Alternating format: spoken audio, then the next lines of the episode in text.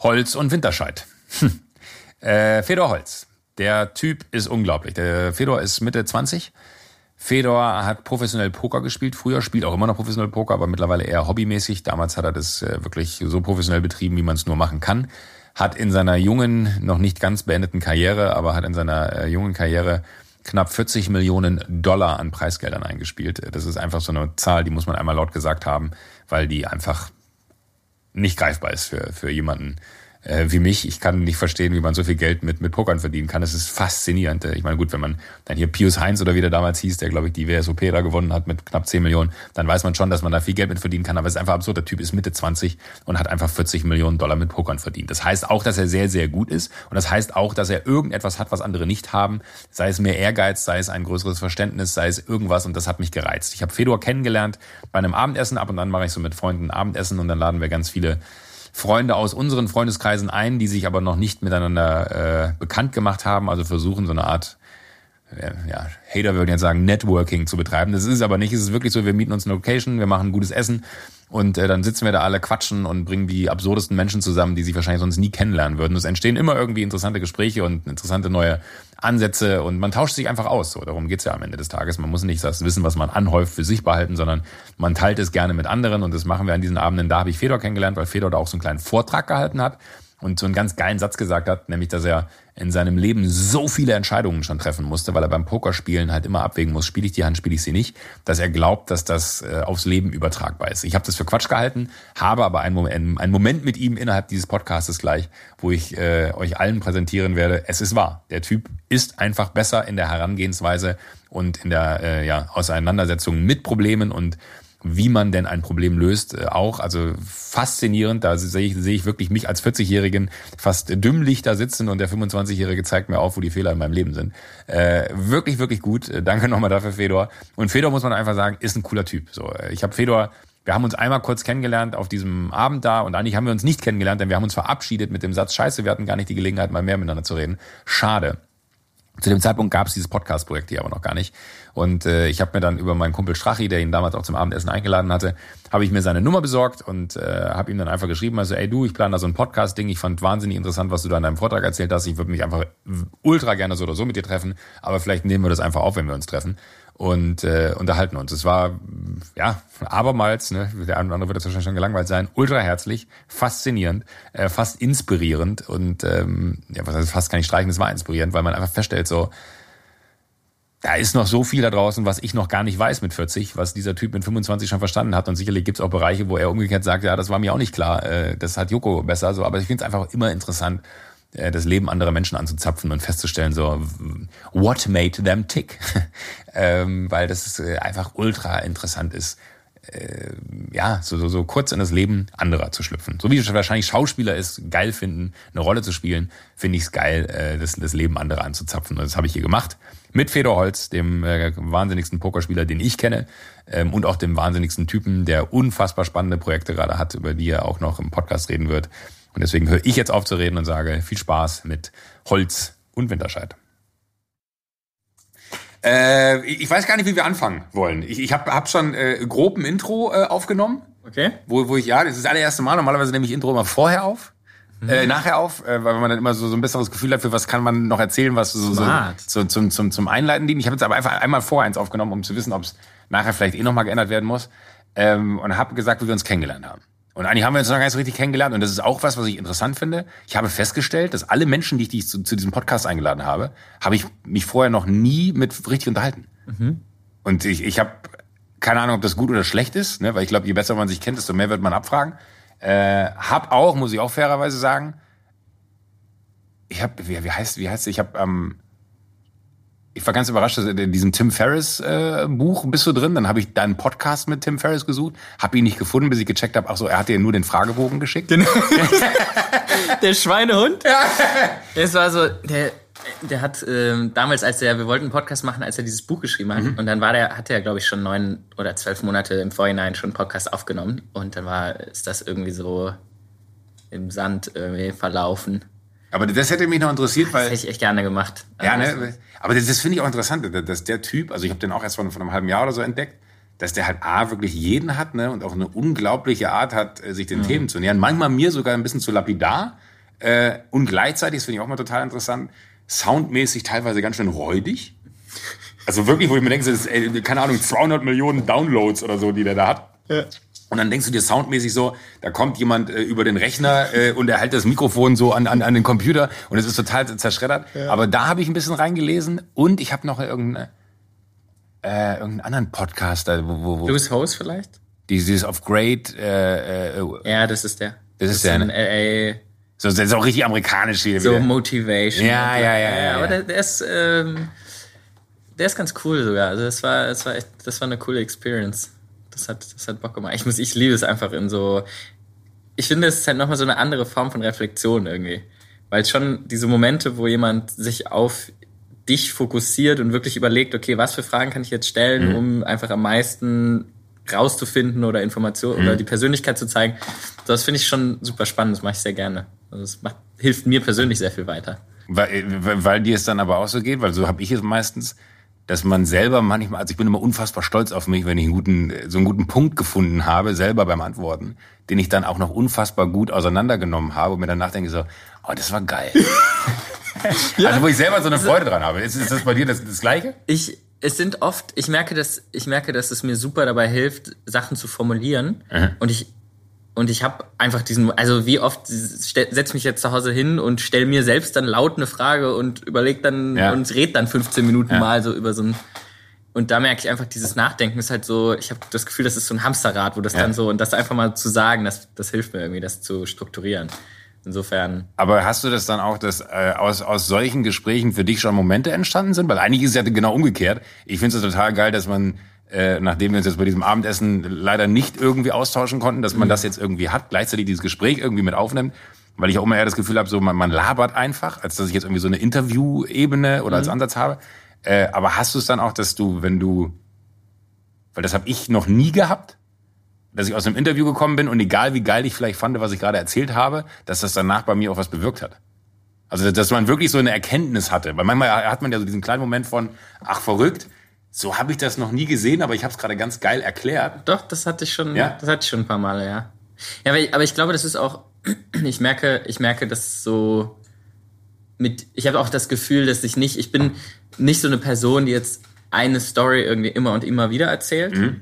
Ja, nicht und da merke ich, wie mir das hilft, einfach das jedes Mal wieder, ich habe dann jedes Mal wieder so eine neue Perspektive, ja, und dann merke ich schon, manchmal ist die halt deutlich weiter dann entfernt, wo ich merke, boah, eigentlich auch andersrum, eigentlich konnte ich mich damit gerade gar nicht identifizieren, das war irgendwie so, hm, das hat sich komisch angefühlt, das so zu sagen. Ja.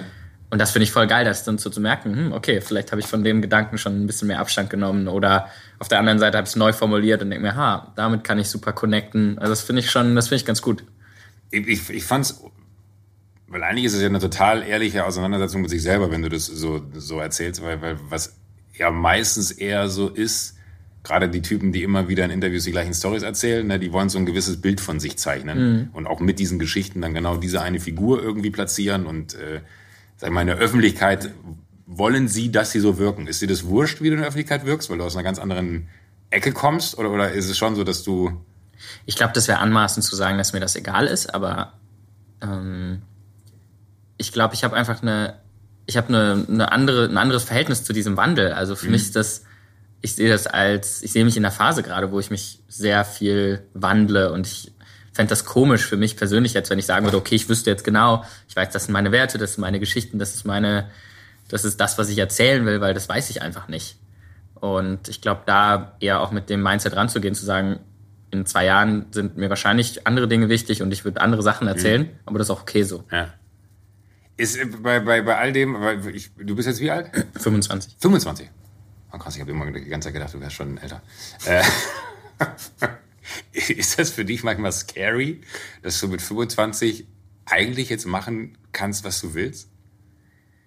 Weil, weil ich, ich habe eben äh, in diesem Intro, was ich angesprochen habe, ne, ich bin mir nicht sicher, wie, wie, wie viel Geld du erspielt hast in den letzten Jahren. Das, da muss es auch ja gar nicht zwangsläufig drum gehen. Aber ich, nein, nein, aber, aber das ist ja einfach so bizarr, ne? Äh, dass du 25 bist und ich sage mal 20 Millionen plus eingenommen hast. Mhm. So. Das ist ja schon eine gewisse Ruhe, aber auch gleichzeitig, und das stelle ich mir nicht leicht vor, äh, das meine ich ganz ehrlich, Äh, ich bin sehr froh, dass ich erst so reich geworden bin, sehr spät. und dafür reden wir in der Zukunft. Also wir reden ja nicht mal im Hier und Jetzt, wir reden von der Zukunft, dass ich irgendwann mal vielleicht so reich sein werde. Ich stelle mir das krass vor, mit 25 sich selber gegenüber so eine unglaubliche Verantwortung zu haben, dass man nicht durchdreht. Weißt du ja nicht. Aber du bist relativ normal. Du hast jetzt irgendwie keine, keine 10 Kilo äh, geeiste äh, Audemars Piguet am Armgelenk. Du hast, ja. äh, ich weiß, ich habe jetzt keinen Hubschrauber landen hören vorher oder so. Ähm, ich würde sagen, von den kurzen Momenten, die wir beim Abendessen hatten und von dem, wie du jetzt auch hier, du hast eine, hast eine Boxershort an, also eine, eine Short, keine Boxershort, bist oberkörperfrei. Ich trage eigentlich kaum Kleidung. Hast auch wirklich an? Nee, hast keine Hier, hier siehst du das immer. Ja. Äh, nein, aber äh, du, du weißt, was ich meine. Es ist ja schon irgendwie bizarr, mhm. dass du eigentlich für jedes Lebensjahr Minimum eine Million zur Verfügung hast. Und äh, Du meinst, weil ich nur 45 werde? nee, nee, stand jetzt, stand jetzt hast du ja eigentlich in jedem Lebensjahr so, eine ja. Million verdient, so ungefähr. Oder vielleicht ein bisschen mehr. I don't know. Äh, ist ja auch vollkommen, also mir, mir geht es gar nicht so sehr um die Zahl, aber ja. selbst wenn es nur eine Million wäre, wäre es eine unfassbare Freiheit, die du irgendwie damit hast. Und einhergehend mit dieser riesigen Freiheit, die du dir übers Pokerspielen dann irgendwie auch verdient hast, ist ja nicht so, dass dir das irgendwie in den Schoß gefallen ist und du geerbt hast und jetzt das Geld verbrennen darfst, sondern du hast ja auch was dafür getan, was geleistet und deswegen finde ich das faszinierend, so jung so viel Geld zu haben. Aber es ist ja gleichzeitig auch so mit dieser Wahl von, ey, eigentlich muss ich nichts machen, aber ich bin erst 25, ich will noch was machen. Was mache ich denn? Und dann hast du wirklich alle Freiheiten, weil du könntest ja auch Automechaniker werden und sagen, geilster Job des Lebens. Finde ich eins der wichtigsten Themen überhaupt und ich will da einspringen, wo, wie du es wie du's formulierst. Weil ich finde, die Art und Weise, wie du wie du es formulierst, ist zum Beispiel was, womit ich mich, wo ich ein komplett unterschiedliches Mindset habe. Ich glaube nicht, dass das Geld den größten Einfluss darauf hat. Mhm. Auch so, wie du es eigentlich gesagt hast. Es gibt auch viele Leute, die viel, sehr viel Geld durchgebracht haben in sehr kurzer Zeit. Und ich glaube, die Frage ist eher, was macht den Unterschied, was man damit macht. Und dann wiederum geht es für mich eigentlich dahin zurück, dass ich gemerkt habe, ob du eine, also ob du 100.000, eine Million, 10 Millionen oder 50 Millionen hast, der unterscheidende Faktor ist nicht, dass du dann plötzlich 500 mal so viel Geld hast, sondern mhm. der unterscheidende Faktor ist, was für Entscheidungen du triffst, was für Dinge dir wichtig sind. Ja, wenn ich jetzt sage, okay, mir ist es sehr wichtig, sehr viele Besitztümer zu haben und sehr teure Kleidung zu, ja, wenn das quasi mein Wert, wenn, wenn mir das wertvoll ist, dann treffe ich auch dementsprechende Entscheidungen. Wenn mir das nicht so wertvoll ist, dann ist vielleicht das Wert des Geldes auch nicht so mhm. relevant, ja. Mhm. Und ich glaube, die Sache, auf die ich da hinaus will, ist, ähm, ich glaube, dass wir über einen ganz anderen Wert sprechen müssen. Und zwar nicht, äh, okay, wie viel Dollar hast du in der Bank, sondern was sind die anderen Werte, die, die, oder, oder wie hat, was, was sind Werte, die ich habe oder die jemand hat und was für Entscheidungen triffst du oder was für ein Verhalten hast du basierend auf diesen Werten. Und da ist für mich extrem wichtig, ähm, wenn ich jetzt, also die Sicherheit und, mein, und meine Positivität und mein Gefühl, mein, mein gutes Gefühl, was ich daraus ziehe, ist nicht, dass ich irgendwie hingehe und sage oder, oder jetzt irgendwie meinen mein Bankaccount anschaue, sondern es ist, weil ich das Gefühl habe, wenn ich auf Null gehen würde, hätte ich alle Opportunities dieser Welt. Ich könnte in fast jeder Company okay. anfangen zu arbeiten. Ich habe viele Leute, mit denen ich, die mit mir zusammenarbeiten wollen würden. Ich habe ein gutes Netzwerk an Menschen, die um mich rum sind. Und ich glaube, das ist eigentlich das Asset, was relevant ist. Und das ist für mich der Teil, den ich aber auch erst durch diesen Prozess realisiert habe. Und das ist eine ganz spannende, so ein ganz spannender Loop, finde ich. Ich habe diesen Wert erst realisiert, als ich viel Geld gemacht habe und dann realisiert habe, wie wenig Unterschied es gemacht hat. Es, ja. es, gibt ein geiles Zitat, ich glaube, es war Nicolas Cage oder so, der mal gesagt hat, ich würde mir wünschen, dass jeder einmal so reich ist wie ich, einfach nur um festzustellen, dass das kein Ziel ist, nach dem man irgendwie streben sollte. Weil das ist ja immer so das Krasse, alle machen immer so diese Glückseligkeit daran fest, dass mhm. sie sagen, äh, ich habe wahnsinnig viel, ich muss, will wahnsinnig viel Geld verdienen aber irgendwie, und das ist natürlich auch eine absolute Luxussituation, aus der man das dann irgendwie formulieren kann, aber irgendwie ist das Bizarre ja, dass wenn man mal in den Moment kommt, dass man viel hat, feststellt, so, das ist gar nicht das große Ziel. Ja, weil es eine, und das ist auch das Spannende, ich glaube, das ist dann auch dieses, niemand sagt, dass es kein, keine Relevanz hat. Ne? Also Resourcefulness ist ja, das hat, das hat auch damit in irgendeiner Form was zu tun, aber es hat eben nicht die Korrelation meiner Meinung nach, die wir dem zuschreiben. Also ich glaube halt, das ist einfach der Unterschied zu sagen, es ist mein 90% Fokus und ich stecke irgendwie alles in dieses Ziel rein oder ist es halt so ein Nebenprodukt, was irgendwie 10, 20% ausmacht und man trifft halt schon Entscheidungen basierend darauf. Also ich würde jetzt, klar, es gibt bestimmte Grenzen, wo ich auch sage, so und so viel würde ich ausgeben oder nicht, aber es ist nicht der Hauptfokus, auf den ich jetzt meine Zeit ausrichte. Und ich glaube, das ist der, der Unterschied, der bei mir wirklich eben genau wie du gerade gesagt hast, diesen, dieses Erlebnis gebraucht hat, um ähm, Erwartung und Realität mhm. irgendwie mal gegenüberzustellen. Ja, ja. Aber bei, bei all dem, weil du spielst äh, kein Poker mehr, ne? also, so, also nicht, nicht mehr diese Hardcore- äh, Art, wie du es vorher gemacht hast, weil du, ich glaube, vor zwei, drei Jahren warst du absolute Nummer eins, ne? Da, da warst du umgeschlagen, genau. ganz, ganz oben, äh, ganz oben auf und, und keiner konnte dir das Wasser reichen. Ähm, wahrscheinlich auch nicht in jedem Turnier, ne? aber wenn du ein, ein, ein gutes Blatt, sagt man, glaube ich, ne? Wenn du ein gutes Blatt hast. Das ist gut vorbereitet. das ist das große Geheimnis meines Lebens. Ne? Ohne Proben ganz nach oben. ähm, äh, aber aber da, da, warst du ja an, an, an so, so, einem Punkt, wo, wo wirklich alles dann. Ich glaube auch, dass das harte Arbeit ist. Ne? Also ich stelle mir das jetzt, korrigiere mich, wenn, wenn, wenn ich Kacke laber. Äh, aber ich glaube zum Beispiel, der Weg, den du beschritten hast, und du hast es damals an dem Abend so geil erklärt, anhand von einem Beispiel, dass die Regisseure in Hollywood sich früher gemeinsam ihre Filme angeguckt haben und mhm. daraus quasi äh, die, die Fehler, die sie vielleicht in ihrem Film hatten, sich gegenseitig gezeigt haben und gesagt haben, ey, das würde ich nochmal anders machen. Und du bist ja ähnlich eigentlich an dein Pokerspiel herangegangen, um dahin zu kommen, wo du dann am Ende gelandet bist. Weil, weil das fände ich, glaube ich, als, als ohne dass ich es jetzt wiedergebe und vielleicht aufgrund meiner sehr guten Vorbereitung es falsch erzähle, äh, fände ich es einfach nochmal interessant, das nochmal von, von dir so klar zu hören, weil ich finde, das sagt so unglaublich viel über dich und deine grundsätzliche mhm. Positionierung mhm. aus, wie, wie du Dinge verstehst und vor allem, glaube ich, auch, dass du dich nicht, weil es gibt ja so viele Egomanen. Und das fand ich das Faszinierendste, weil niemand wurde klar so, nein, nein, das ist nicht deine Leistung, sondern das ist eigentlich die Leistung von ganz vielen gewesen. Oh, super spannend, weil natürlich auch ganz viel von dem eher so, also ich finde diese verschiedenen Perspektiven auch spannend aus dem Moment, also wirklich, wie ich das damals erlebt habe oder wie ich jetzt denke, mhm. dass ich damals erlebt habe und was dann so die Dinge sind, die sich im Nachhinein erschlossen haben für mhm. mich. Also damals zum Beispiel habe ich nie wirklich darüber nachgedacht. Also was, was wir im Grunde gemacht haben, ist, wir waren, ich glaube so 2013 haben wir circa angefangen. Ähm, es waren so ein paar Freunde, dann habe ich, war ich sehr aktiv online, also in Foren und viel mit Leuten geschrieben und Skype war so das Ding, ja. Also über Skype gab es quasi Gruppen, dann dadurch, dass wir sehr viel online gespielt haben, war das im Grunde so, dass du ähm, einen Chat hattest und dann die Leute, die quasi heute gespielt haben, dann in, in unserer Gruppe an Leuten, die waren dann in einem, einfach in einem offenen Skype-Call. So, und du konntest quasi dann anytime, wenn du gespielt hast oder nicht, konntest einfach reinspringen und was halt sehr spannend war, ist diese, du hast im Grunde, wenn du Turniere gespielt hast, das war das, was ist, dann, was wir gemacht haben, dann bist du irgendwann halt, wenn es gut läuft, bist du irgendwann, dann kommst du immer weiter im Turnier, dann sind noch neun Leute übrig, sechs Leute, was auch immer. Und halt dieser, dieser Support, dass an, jemand anderes dir zuguckt, im Sinne von einfach dich emotional unterstützt, ne, auch so mitfiebert in irgendeiner Form, das hat halt, du, wir hatten halt wirklich im Schnitt gefühlt jeden Tag, also würde ich echt sagen, für halt 600, 700 Tage einfach einen vier Stunden Skype-Call am Tag, ne, wo du halt irgendwie mit deinen Buddies und du. Krass.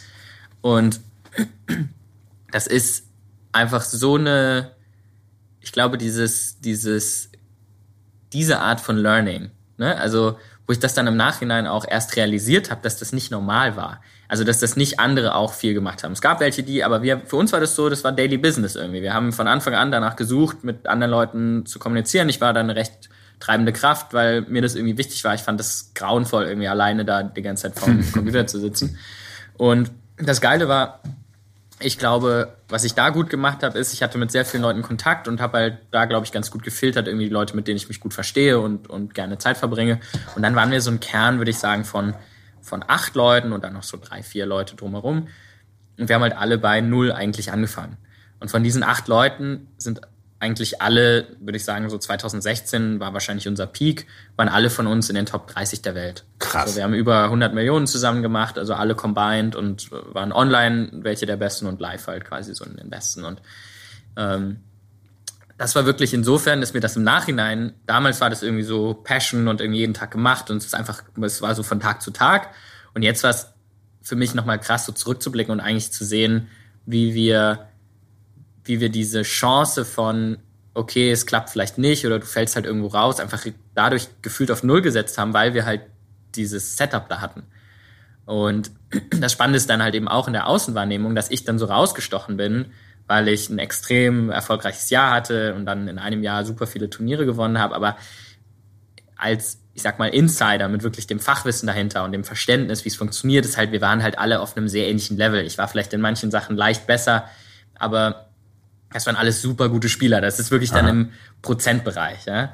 Und das ist dann so, ich bin vielleicht fünf Prozent besser als der andere, aber ich habe halt zehnmal so viel gewonnen. Und das ist dann in der Außendarstellung so, okay, ich bin irgendwie ne, Nummer eins und so und so viel besser, ja. aber das war für mich persönlich einfach immer so diese Sache, es hätte auch andersrum sein können. Ja, es hätte auch irgendwie einer von den anderen sein können und so. Und das ist, glaube ich, diese Sache, die für mich da ganz, ganz essentiell ist, ist eben zu sagen, es war ein collaborative Part mhm. und wir haben es alle auf diesem Level geschafft und dann gab es halt natürlich Unterschiede in wer halt wie viel jetzt irgendwie Glück hatte, aber das aber war so die Gab es auch Momente, wo der eine oder andere dann gesagt hat so, ah fuck, jetzt hat der Fedor das schon wieder gewonnen und ich nicht? Also wir bekommen dann irgendwann so Rivalitäten dann auch, weil ich, ab einem gewissen Level ist ja so, die, die Luft wird dünner, ne? äh, ja. man, man ist weiter oben und ich glaube so entspannt, so was am Anfang wahrscheinlich sein kann und so geil es dann ja auch ist, weil das fand ich das, das Interessante eigentlich, weil man geht ja immer davon aus, dass so, so nennen wir es jetzt einfach mal ein Pokerstar, ja, äh, mhm. auch wenn du das Wort vielleicht nicht magst, aber äh, ein, ein Pokerstar, der hat sich das selber aufgebaut so und ich fand es eigentlich total interessant festzustellen, dass du das eher in so einem Teamgedanken siehst und weil ich auch jemand bin, der es total mag. Also ich bin, bin niemand, wenn, wenn jemand eine gute Idee hat in der Firma und dann kommt jemand zu mir, äh, weil ich der Typ war, der im Fernsehen stand und gesagt so, ey, das war nicht so gut, was ihr da gemacht habt. Sag ich so, ey, das ist nicht meine Idee gewesen, hat der und der gemacht. Ne? Weil ich mir denke, so Ehre wem Ehre gebührt. Warum sollte ich mich mit fremden Federn schmücken? Ist das bei euch ja ähnlich gewesen, weil ihr euch eigentlich am Ende untereinander die Erfahrungen ausgetauscht mhm. habt und äh, euch geholfen habt. Aber ich kann mir vorstellen, dass ab einem gewissen Punkt dann vielleicht auch irgendwann der eine denkt so, äh, was hat der, was ich nicht habe? Also, ich hatte es immer so, ich habe das, also auf jeden Fall, ja, erstmal so. Ich habe das immer so wahrgenommen, dass es so eine, es war es waren schon Freundschaften, aber es waren auch themenbezogene Freundschaften in mhm. irgendeiner Form. Und es war so dieses, dieses, ich sag mal, dieses wirklich verletzlich sein, dieses sich fallen lassen, dieses wirklich eine tiefe, tiefe Beziehung aufbauen, das Element war irgendwie gefühlt immer so blockiert.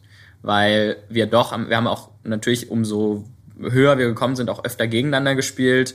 Ähm, wir hatten auch Business-Beziehungen im Sinne von, wo wir verhandeln haben müssen. Ja, also quasi ich hatte viele Anteile gekauft von den anderen Leuten, weil ich schneller mehr Geld gemacht habe und dann habe ich die quasi in die höheren Turniere äh, eingekauft und dann Anteile gekauft. Also es war immer so eine Dynamik, wo es im Grunde ähm, eigentlich, wo es Nullsummenspiele sind, also du hast halt zwei Seiten und beide verhandeln jetzt irgendwie. Und das ist für Freundschaften, finde ich, umso öfter dieses Szenario vorkommt, einfach schwierig, weil das dann in diesem, in dieser Umgebung auf ein Level zu bringen von, okay, das ist unsere Freundschaft und Poker ist eigentlich nur so ein, weil es halt schon irgendwie so unser, unser Main-Ding mhm. war, was uns beschäftigt hat.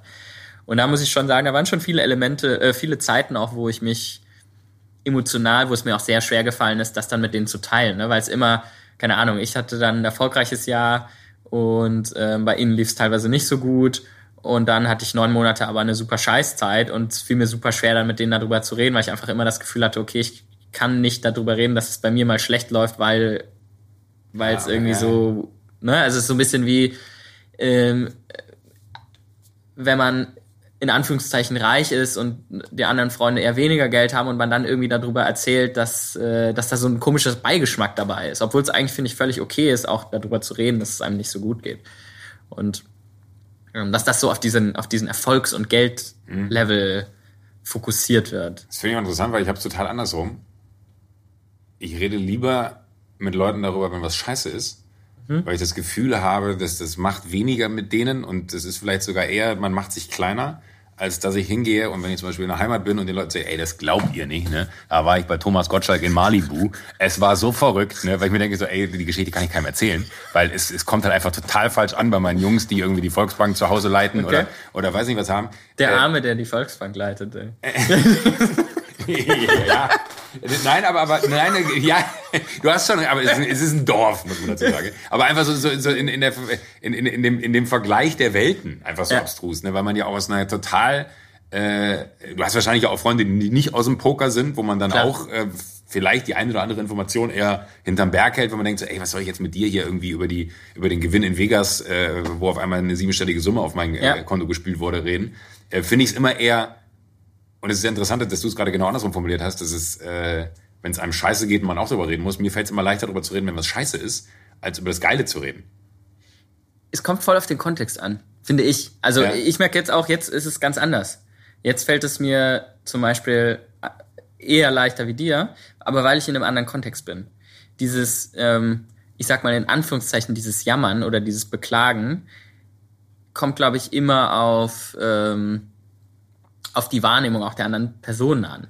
Ne, wenn ich jetzt irgendwie davon erzähle, okay, ey, du irgendwie gerade läuft nicht so, das geht nicht so, dann, dann gibt es nicht diesen Kontext. Mhm. Damals, wenn ich jetzt sage, okay, es läuft gerade nicht so, dann sind halt alle direkt so, ja, aber es lief halt bei dir irgendwie die letzten zwei Jahre so mega krass. ja, okay, gut. Verpiss ja. dich. Ja, ja. Also Was ist, ist eigentlich dein Scheißproblem? Genau, so, genau ja. Ah, okay, ja, gut, gut, gut. Also, die Ebene habe ich jetzt, ja, stimmt, hast du vollkommen recht. Ja, klar. Das ist in dem Kontext dann was anderes, wenn gerade denen, denen du äh, die letzten Jahre das Geld geklaut hast, auf einer anderen Ebene, wenn du so willst, ne? genau. äh, dann erzählst, jetzt gerade ist aber scheiße. Ja. Ja, Alter, was ist denn dein Problem? Was ich aber interessant fand, was ich gar nicht verstanden habe, weil, weil äh, nein, weil, weil, äh, das war mir nicht bewusst und ich glaube, hätte ich es gewusst, es war jetzt keine Riesensumme Geld, aber ich habe schon das eine oder andere Geld hier und da mal in so Startups investiert und ganz gut verbrannt. Ne? Äh, es ist weg, sagen wir mal einfach. Hätte ich gewusst, dass man sich in so Spiele einkaufen könnte, ne? Mhm. Man, das, das, Geld ist weg, kenne ich. Ne? Ich kenne das Gefühl nicht, dass was zurückkommt. Ja. Ich glaube, die Chance, hätten wir uns vorher kennengelernt, ja. und so, ach Fedor, das fände ich aber interessant. Wie viel kannst du da äh, gewinnen und was muss ich dir dafür geben? Das finde ich faszinierend, ja. weil, weil es einem, glaube ich, wirklich nicht klar ist, dass in dieser Pokerwelt, wo man ja immer davon ausgeht, self-made, ne? da ist jemand, das ist ein äh, High Roller Game oder wie heißen die, wenn sie dann ja. irgendwie dann äh, keine Ahnung 100.000 Startgeld oder so, das ist ja bizarr, aber dementsprechend kannst du ja auch unfassbar viel gewinnen und dass ihr dann aber untereinander sagt, was gibst du mir dazu, was gibst du mir dazu und dann teilen wir nachher den Gewinn. Das ist ja schon äh, das ist ja schon fast karitativ, was ihr da macht. Ja, es ist halt es macht halt super Sinn, ne, weil du im Grunde eigentlich die Varianz ausgleichst. Also anstatt, dass wir jetzt alle einzeln 100.000 einsetzen, hat halt jeder 25 an mhm. den anderen sozusagen, es jetzt vier Leute sind, ja und du bist halt 25 Prozent dann an allen anderen Gewinn, Beispiel jetzt, ja? ja. Und ist natürlich viel geiler. Du spielst quasi viermal das gleiche Turnier, hast jetzt anstatt einmal 100 Prozent, hast du dann das verteilt auf vier und hast natürlich dadurch, wenn alle gute Spieler sind, ähm, verringerst einfach, also hast den gleichen Gewinnchance, aber verringerst halt dein, deine Varianz. Und das ist halt für uns was, was natürlich super wichtig ist, weil du nicht, äh, wenn du jetzt irgendwie eine, keine Ahnung, auch damals, ne, wenn du irgendwie 200.000 in der Bank hast, willst du jetzt nicht irgendwie 50.000 in ein Turnier investieren, sondern bleibst dann eher vielleicht bei fünf pro Turnier, ja. ja, damit du halt mehr, mehr, mehr spielen kannst. Genau. Aber das finde ich wahnsinnig interessant. Ich hätte, ich glaube, hätte ich gewusst, dass es das gibt, und es ist ja eigentlich, also ich finde es tatsächlich, weil ich weiß auch, dass so unternehmerisch, äh, ich weiß nicht, ob das, ja. ist aber keine unternehmerische Perspektive für dich, sowas. Weil ich finde, das, das Faszinierende ist ja, ja, das ist eine Welt, wo man mit einem wahrscheinlich geringerem, äh, vielleicht nicht Risiko, aber geringerem Geldeinsatz ein höheres Upside erzielen kann, als ich es klassischerweise bei einer Firmenbeteiligung, wo ich mich auf Personal verlassen muss, wo ich wissen muss, ist die Idee gut, ist das Timing richtig, wie ist die Exekution, also so viele Ebenen mit reinspielen, mhm. wo ich gar nicht weiß, was passiert, dachte ich nur so, was für ein, äh, ich habe einen guten Freund, der sagt immer so, Joko, wenn du auch nur eine Idee mal erfolgreich umsetzen würdest von den ganzen Ideen, die du hättest, und ich weiß nicht, vielleicht habe ich hier ja gerade eine, äh, äh, finde ich es wahnsinnig interessant, dass man ja auch so, so, so ein Entree in diese Welt braucht, weil du keine Ahnung, ich habe irgendwann mal einen Typen kennengelernt, der, der hat Poker gespielt, so ein bisschen äh, halbherzig äh, online, äh, hat sein Geld irgendwie über eine Kreditkarte auf Malta irgendwie laufen lassen und meinte, ey, da kann ich jederzeit ran, das interessiert mich nicht. Ähm, hatte aber nie den Gedanken, dass man ja sagen könnte, ey, kann man da mal mit rein? Ähm, ich muss dich leider enttäuschen, gibt schon Leute, die da äh, vor acht Jahren drüber nachgedacht haben. ähm, okay, das ist äh, passiert mir selten. passiert mir selten, aber es ist passiert. Okay, gut, verstehe. Das heißt, es gibt solche Fonds tatsächlich schon und so. Gut, dann muss ich die mal googeln. Ist, äh, ist sogar interessanterweise gar, also nichts jetzt Investmentmäßiges, sondern ist alles privat. Ah, okay. Äh, sind einfach Leute, die sehr viel Geld, also es ist natürlich auch naheliegend, ne? sind Leute, die sehr viel Geld im Poker gemacht haben, die dann andere Pokerspieler hochgezogen haben und bei denen Anteile gekauft ja. haben. Deutlich komplexer, als du es dir jetzt auf den ersten ähm, Gedanken vorstellst. und zwar ist das Wichtige. Ach, scheiße du musst dir das so vorstellen, das Wichtigste ist gar nicht, du kannst ja jetzt nicht einfach sagen, okay, ich kaufe bei dir und das wird schon, da kommt schon was zurück, sondern es kommt ja darauf an, wie gut der Spieler ist. Voll. Das heißt, du hast jetzt mal als Ausgangspunkt. du hast jetzt mal, du hast jetzt mal als Ausgangspunkt beispielsweise minus neun Prozent. Das ist der, das, was du abgibst an Startgeld, ja, an, mhm. an das, an das Casino. So. Mhm. Das heißt, der Spieler muss jetzt schon mal besser sein, okay, okay. als, der muss jetzt in den Top 30 Prozent beispielsweise des, des, der Spieler liegen, ja. Das heißt, schon mal 70 Prozent der Spieler müssen schlechter sein als er.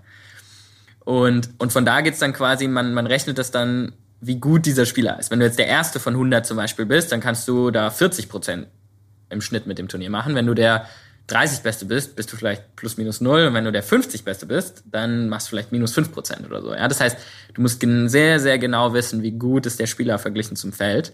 Das heißt, wenn du jetzt halt in irgendeinen äh, windigen Freund, der irgendwann mal Poker gespielt hat, investierst, ja, und der hat dann da minus 10 Prozent, dann verbrennst du halt auch sehr schnell sehr viel Geld, wie bei Startups. Das kenne ich. Das wäre ja nichts Neues. Gut, das heißt, äh, abermals einen Gedanken nicht zu Ende geführt und deswegen vielleicht auch nicht zum Erfolg gebracht. Aber ich finde es ja schon, weil, weil das, das Aber du war, warst nah dran. Ich war, ja, natürlich. äh, ich ich, ich fand es aber so gut, weil, weil ich, ich mochte an dem Abend, als wir uns kennengelernt haben, oder du, du hast ja so einen kleinen Vortrag da gehalten äh, über, über dich und den, den Weg, den du gegangen bist.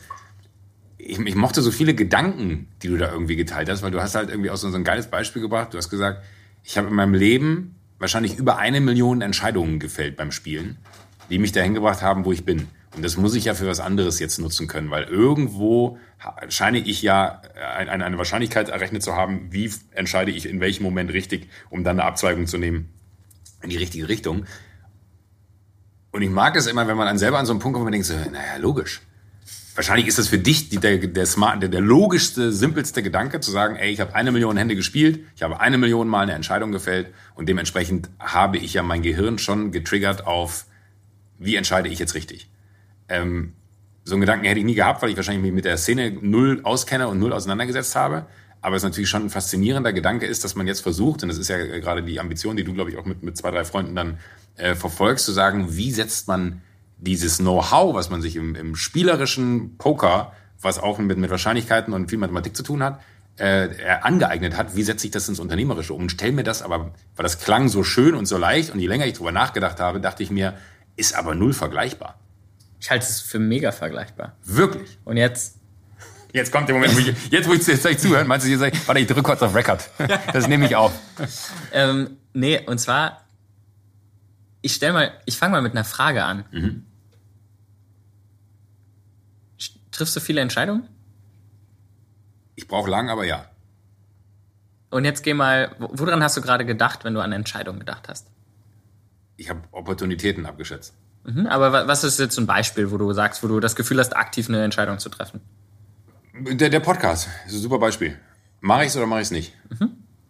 So, und jetzt, wenn du jetzt so den Tag hier startest, ähm, was ist mit, wenn du von du aufstehst bis jetzt hier irgendwie, was sind so Sachen, wo du irgendwie, wo du das Gefühl hast, okay, wenn du jetzt spezifisch darüber nachdenkst, hast du heute schon Entscheidungen getroffen? Ja. Was, was für welche? Was ich mir zum Frühstück bestelle, mhm. wann ich mich in die Telco einwähle. Mhm. Äh, dann habe ich eine Nachricht bekommen, wo ich mich entschuldigen musste, dass ich nicht dran gedacht habe und mir vorgenommen habe, da muss ich heute dran denken. Und das mhm. ist wichtig, dass ich das heute mache, weil ich das seit zwei Wochen immer sage, ah, habe ich vergessen, Entschuldigung. äh, dass ich einen Freund, den ich seit zwei Tagen auch on hold halte, heute mal zurückrufen muss. Und das muss wirklich heute passieren. Und ich dann gesagt so, Alter, von dann bis dann sitze ich im Auto, ruf mich an. Also wo du proaktiv mhm. einleitest, was passieren muss. Also hast du heute innerhalb von drei Stunden, je nachdem wann du aufgewacht bist, äh, schon auch einige Entscheidungen getroffen. Ja. Das heißt, der einzige Unterschied ist, ist, dass in dieser Umgebung von Pokern diese Entscheidung ganz klar definiert ist, ja, weil da habe ich drei Buttons, die ich drücken kann. Ja, aber du machst das Gleiche, nur auf einer weniger klar definierten Ebene. Mhm.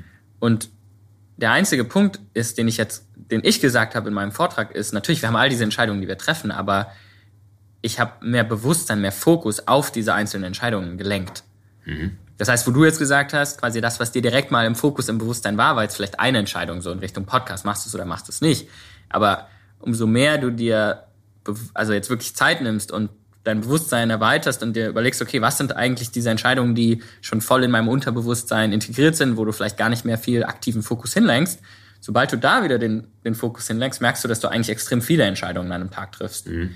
Und diese, was ich damit sagen will, ist, ich glaube, jegliche, jegliches Behavior, was du hast, ist für mich diese Connection zwischen was deine Werte, was deine Grundessenz irgendwie ist und wie sich das dann zeigt in den Entscheidungen, die du triffst. Ja, wenn du jetzt sagst, okay, Freundschaft ist dir sehr wichtig, beispielsweise, wo du merkst, hm, okay, da das fühlt sich nicht gut an, weil ich habe den jetzt länger nicht angerufen, hm, okay, da muss ich jetzt proaktiv werden. Dann triffst du eine Entscheidung basierend auf diesen Werten. Und wenn du aber das Bewusstsein da nicht hinlenken würdest, dann würde diese Connection nicht entstehen. Dann würdest du nicht merken, okay, ah, meine Werte spiegeln oder mein Handeln spiegelt gerade meine Werte nicht wieder, ah, da muss ich jetzt aktiv werden und Energie in diese Richtung lenken. Und das Einzige, was ich damit sagen will, ist, ich glaube, dass diese Frequenz davon, dieses Bewusstsein aktiv dahin zu lenken, dich auf der einen Seite deine Werte zu erforschen, zu sagen, okay, was sind Dinge, die mir wichtig sind, aber auf der anderen Seite auch hinzugehen, was mache ich gerade und wie ist das connected mit den Werten, die ich habe. Und diese Verbindung dann dahin, mhm. umso mehr Bewusstsein du dahin lenkst, umso mehr verbesserst du deine Entscheidungen aktiv. Ja, und ja. das ist einfach das, was ich im Poker äh, sage, ist diese über 10 oder 20 Millionen Investmententscheidungen, die ich da getroffen habe, ist halt für mich diese, diese ganz klare, ich habe halt ganz aktiv Be Bewusstsein auf viele dieser Entscheidungen gelegt und habe dadurch ganz viel gelernt für mein externes Leben, weil wie treffe ich Entscheidungen, was ist mir wichtig, was sind die auch wenn ich jetzt intuitiv irgendwas mache, was, was passiert da drin? Was sind Dinge, die für mich relevant sind und so weiter. Und das ist, glaube ich, schon sehr übertragbar auf, auf jeden Menschen. Das heißt, du würdest auch wirklich sagen, dass, äh, sag ich mal, dein, dein Pokerspiel und die Entscheidungen, die du da gefällt hast, die in der Geschwindigkeit von Abwägen und Priorisieren von vielleicht auch Entscheidungen, weil es ja auch immer so, so, so ein Ranking ist. Ne? Ich hätte ja auch so sagen können, Fedor, wir treffen uns um elf, ich muss mal ganz kurz meinen Kumpel anrufen, ich brauche eine Stunde für den. Zum das, das wäre eine andere Priorisierung gewesen, ne? Hm? wahrscheinlich die richtigere, zumindest den alten Freunden gegenüber richtigere, äh, weil sie seit zwei Tagen darauf warten, dass man sich meldet. Ähm, aber du würdest sagen, dass dir dieses sagen wir mal spielerische Entscheidungen herleiten im Alltag Massiv. Also, massiv, massiv, ja. Weil aber das finde ich total interessant, weil das würde ja bedeuten, ohne ja. dich jetzt unterbrechen zu wollen, bevor du überhaupt geantwortet hast, aber ähm, weil das würde ja bedeuten, dass du, kann man sagen, dass du mit einer gewissen Leichtigkeit Entscheidungen fällen kannst? Oder hast du, weil ich, ich meine, hast, hast du auch Momente, vielleicht nochmal noch anders gefragt, ja. wo du, ich, teilweise gehe ich mit einer Entscheidung eine Woche schwanger. Hm? Würdest du sagen, aufgrund deiner 20 Millionen Entscheidungen, die du gefällt hast, glaube ich, letzte Mal habe ich eine, eine Woche äh, mit einer Entscheidung gebraucht, da war ich sechs. Oder würdest du Nein, so? nein. Das hängt, also ist jetzt auch nicht so, dass ich so ein Entscheidungsmonster bin und irgendwie jetzt jede Entscheidung so. Ich glaube, es ist mehr ein, ich glaube, es ist mehr erstens der Prozess. Also ich habe mehr eine, mehr Gedanken auch mit dem Prozess verbracht. Ich sag mal, ich habe das Gefühl, dass, dass ganz, ganz viele Informationen in mir verarbeitet werden, die ich nicht wo ich kann, die mir nicht bewusst sind, nicht aktiv, mhm. die ich nicht, wo ich, also ich habe jetzt das Gefühl, okay, ich will jetzt irgendwas machen und ich könnte jetzt nicht sagen, das habe ich gemacht aus dem und dem und dem Grund. Ja, also dieses Intuitive, mhm. wenn wir das mal so nennen mhm. wollen. Und davon passiert zum Beispiel ganz viel im Pokern. Also ich habe ganz oft, ich sehe dich jetzt und ich merke, hm, okay, ich habe das Gefühl, dass du nichts hast. So. Und jetzt kann ich aber erstmal im ersten Moment nicht sagen, okay, das ist, weil dann, weil du irgendwie da hingeguckt hast, das weil irgendwie mhm. dein Puls vielleicht ein paar Schläge schneller ist, das weil deine Haut sich leicht anfängt zu röten. So, das sind dann Sachen, die ich im Nachhinein irgendwie da hinzugefügt habe.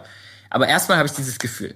So, auch so, wenn du jemanden siehst oder du sagst, ah, der ist nervös oder der ist traurig oder da ist irgendwas passiert. Ja, du hast auch all diese mhm. Interpretationen, aber wir können das nicht, wir können nicht zurückverfolgen, was die tausend Informationsquellen sind, die genau zu diesem Schluss geführt haben. Ja? Und ähm, dieser, diesen Prozess, also erstens mal das erste ist, diese einzelnen Quellen versuchen mehr zurückzuverfolgen. Das heißt, es ist sehr, sehr viel Fragen stellen.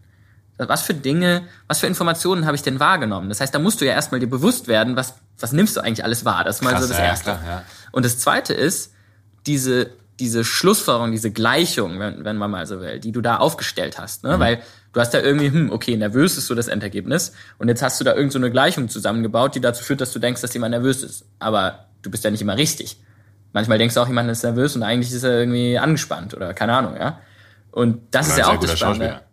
Genau, oder er ist gar nicht nervös oder er, ne, also, und, und das ist das Spannende, dass er da hinten nicht 100% nervös ist, sondern das ist ja auch noch irgendwie, ja. das heißt, du kannst ja jetzt auch diese Gleichung feintunen und sagen, ha, okay, aber wenn der jetzt das und das macht, dann geht's von Kategorie nervös vielleicht in Kategorie vorgetäuscht. Ja, so, das heißt, du merkst ja auch, okay, da, spielt jetzt nur traurig oder der ist so. Mhm. Und dieses Feintuning, das ist für mich aktiv sich mit dieser Gleichung auseinandersetzen. Und das ist für mich, wenn du jetzt zum Beispiel eine Investmententscheidung triffst, du investierst jetzt in ein Startup, dann ist vielleicht deine erste Intuition so, boah, irgendwie will ich machen. So, und dann aber mal zurückzugehen und so, ah, okay, vielleicht ist ein großer Punkt dieser Gleichung ist, weil du gerade emotional irgendwie in irgendeinem anderen Punkt distressed bist und dich eigentlich ablenken willst von dieser Sache. Oder weil du irgendwie FOMO hast und Angst hast, nicht dabei zu sein mhm. oder so, wo du dann, okay, was sind eigentlich die Elemente, die zu diesem Output von, okay, ich will da jetzt investieren, geführt hat. Und ich glaube, dieses Reverse Engineering, um zu sagen, okay, was ist eigentlich die mhm. Gleichung, mit der ich da hinführe äh, oder mit der ich da hinkomme, da glaube ich, dieses Bewusstsein dafür zu haben, sich das jedes Mal zu fragen, nicht zu hart auch mit sich selbst zu sein, sondern einfach zu sagen, es gibt ganz viele Bereiche, wo das halt noch so in den Babyschuhen irgendwie ist, um aber dann Schritt für Schritt das zu verbessern.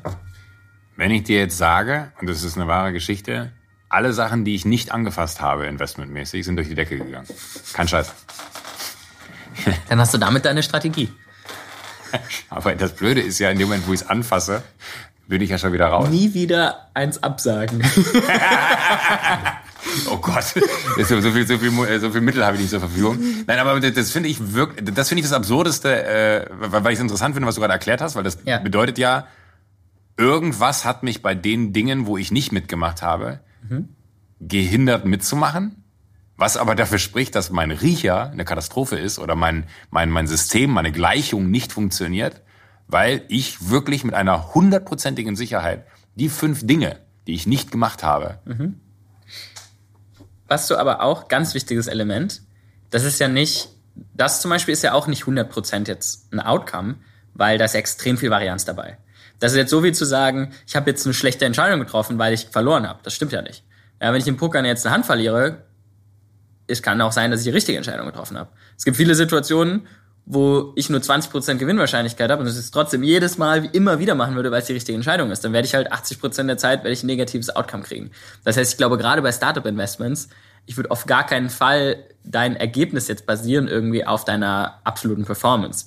Das hat sicher Indikatoren und es gibt sicher Dinge, die du daran irgendwie feintunen kannst, aber es kann auch einfach sein, dass du 20 Investments gemacht hast und die von, wenn du jetzt zwei Millionen gemacht hättest, das irgendwie recht gut mhm. performt hätte, aber diese 20 halt einfach von der Varianz schlechter ausgefallen sind. Also sei nicht so hart zu dir. Ja gut, ist einfach nur, ich dachte, du hättest gesagt, pass auf, da ist Folgendes wahrscheinlich. ja, aber Joko. Ja. ja. ich hatte mir gehofft. Hättest du lieber die Augen zugemacht und einfach äh, ja, ja, Darts geworfen, dann. Das ist aus. Das wäre besser. das das wäre so geil. Das wäre auf jeden Fall der boldeste Move, ne? Darts Ventures. Kommen Sie rein, schmeißen Sie einfach drauf, ich sag Ihnen, wo rein wir investieren. Das wäre eigentlich wäre das ganz gut. Wahrscheinlich gibt es genug Verrückte, die es machen würden. Aber ich finde das so geil, mal so eine Story, stell dir das mal vor, so eine Story aufzuziehen und das ich nach außen hin halt total gut Darts, Darts Ventures. Und dann aber du, du, du dokumentierst das zwei Jahre lang, sagst es aber niemandem, stellst nach außen hin so da, als wäre das so der und dann hinten raus performt er dann mit 200 Prozent und da macht man dann mal. Ja, sagt man so, hallo, übrigens. übrigens. so habe ich es gemacht. Ja. Aber was ist für, für, für, dich jetzt so? Weil gefühlt könnte man ja wirklich sagen, du kannst in Rente gehen. Ne? Ist natürlich ein bisschen schwach mit 25, weil äh, da ist ja noch eine Menge Lebenszeit und irgendwie auch äh, geil, dass du nicht sagst, ich mache jetzt mal fünf Jahre nichts. Ne? Ich habe immer so diesen einen Traum bei mir, ich würde gerne irgendwann mal ein Jahr nichts machen. Auszeit. Einfach wirklich aus, aus dem einfachen Grund, weil bei mir ist es so, ich habe vor, also ich glaube, wenn man ganz, ganz krass zurückgeht, vor 18 Jahren mit Fernsehen angefangen, 2001 hinter der Kamera. Äh, bin jetzt 18 Jahre in dieser Welt und habe eigentlich nie mal diesen Schritt rausgemacht, um sich das mal von außen anzugucken, was man da irgendwie aufgebaut hat. Was hält dich davon ab? Im Moment einen Vertrag, den ich zu erfüllen habe, wo mhm. drin steht, dass ich äh, Summe X an, an Arbeitstagen abzuliefern habe, aber auch irgendwie so dieses Gefühl, dass ich es irgendwie wahrscheinlich, also so sehr ich es will, ich scheine es nicht genug zu wollen, sonst würde ich es ja machen. Ne? Weil ich könnte, also ich wäre durchaus in der Lage zu sagen, ich nehme jetzt mal ein Jahr eine Auszeit. Ähm, aber irgendwie dieses Gefühl von, man, vielleicht auch ein bisschen FOMO, ne? Ich habe Angst, diesen einen Moment zu verpassen, wo ich vielleicht sage, ach fuck, wenn ich da, da gewesen wäre, dann hätte ich. Mhm. So total theoretisch alles. Ähm, aber gleichzeitig auch nicht, weil man es ja praktisch auch nicht anwendet. Also faktisch ist es so, ich bin jetzt 40, ich würde gerne in den nächsten fünf Jahren vielleicht einfach mal sagen, so ein Jahr Auszeit und einfach mal den Kopf total auf Null setzen und gucken, was kitzelt mich denn noch. Was wäre der schlimmste Outcome, wenn du es nächstes Jahr machen würdest? Der schlimmste Outcome, es gibt wahrscheinlich gar keinen schlimmsten Outcome. Also das Schlimmste, also wenn man jetzt auch weiter in der Theorie denkt, das schlimmste Outcome, äh, den Anschluss an alles verloren, was in dieser Welt passiert ist, in der ich tätig bin.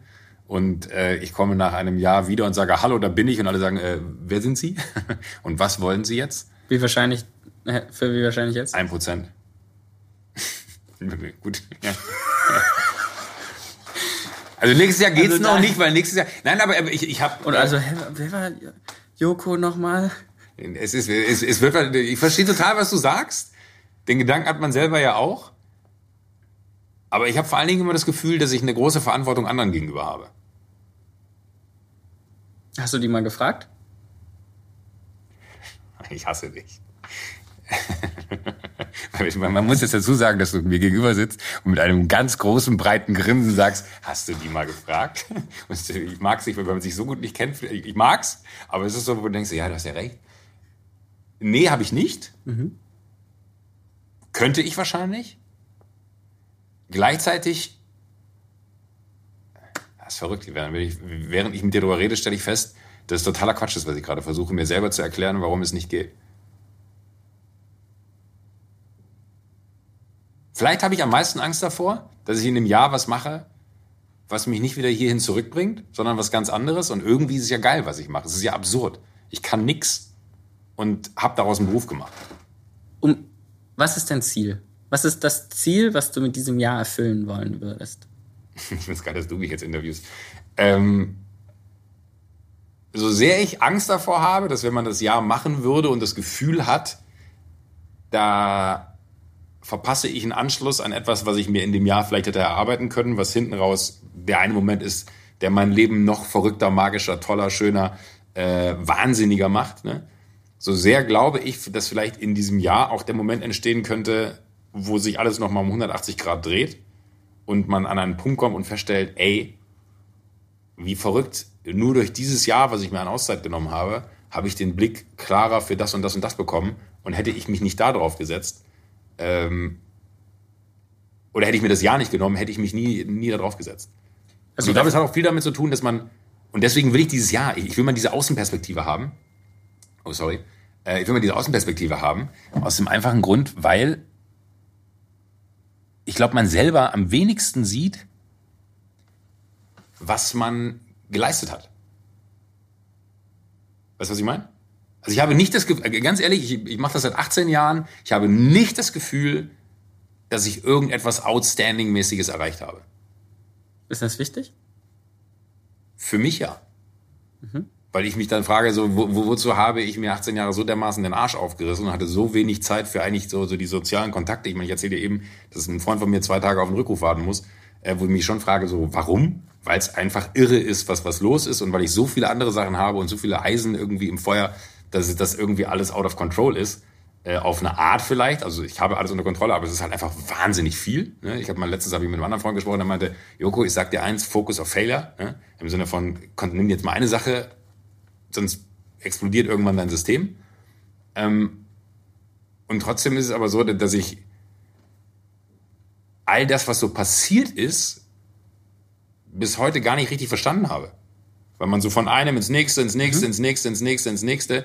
Und man äh, natürlich mal Momente hat, wo man dann irgendwo steht im Leben und sich denkt so, wie verrückt, dass ich jetzt hier bin. Ne? Reflektierst du viel? Ich versuch's, ja. Hast du mal so Momente, wo einfach kein neuer Input von draußen reinkommt? Du, du meinst, dass man irgendwo Leerlauf hat? Auf einer Hütte in. Ja. Mhm. Wie oft machst du das? Regelmäßig. Mhm. Aber es fehlt mir dieser Gesamtabstand, weil ich dann relativ schnell wieder, das ist so, kennst du wahrscheinlich auch, wenn man irgendwie Duell um die Welt reisen, bestes Beispiel, du bist irgendwo im Amazonas, acht Stunden auf einem Einbaum, landest bei einem Volk, die noch nie eine Kamera gesehen haben, drehst da irgendwas äh, und die drehen komplett durch und du denkst dir, wie verrückt, hier existieren Menschen, die von all dem, was meine Welt angeht, nichts äh, wissen, ultra happy sind anscheinend, ich muss, wenn ich zurückkomme, mich auf das Wesentliche im Leben konzentrieren. Schnitt, acht Tage äh, nachdem man hier angekommen ist, alles ist wie immer. So diese, diese eine Veränderung findet nicht statt, nämlich dass man sich halt wirklich Gedanken dazu macht, was will ich denn verändern und wie verändere ich es, damit das, was ich gesehen habe, einen Impact auf mein Leben hatte. Mhm.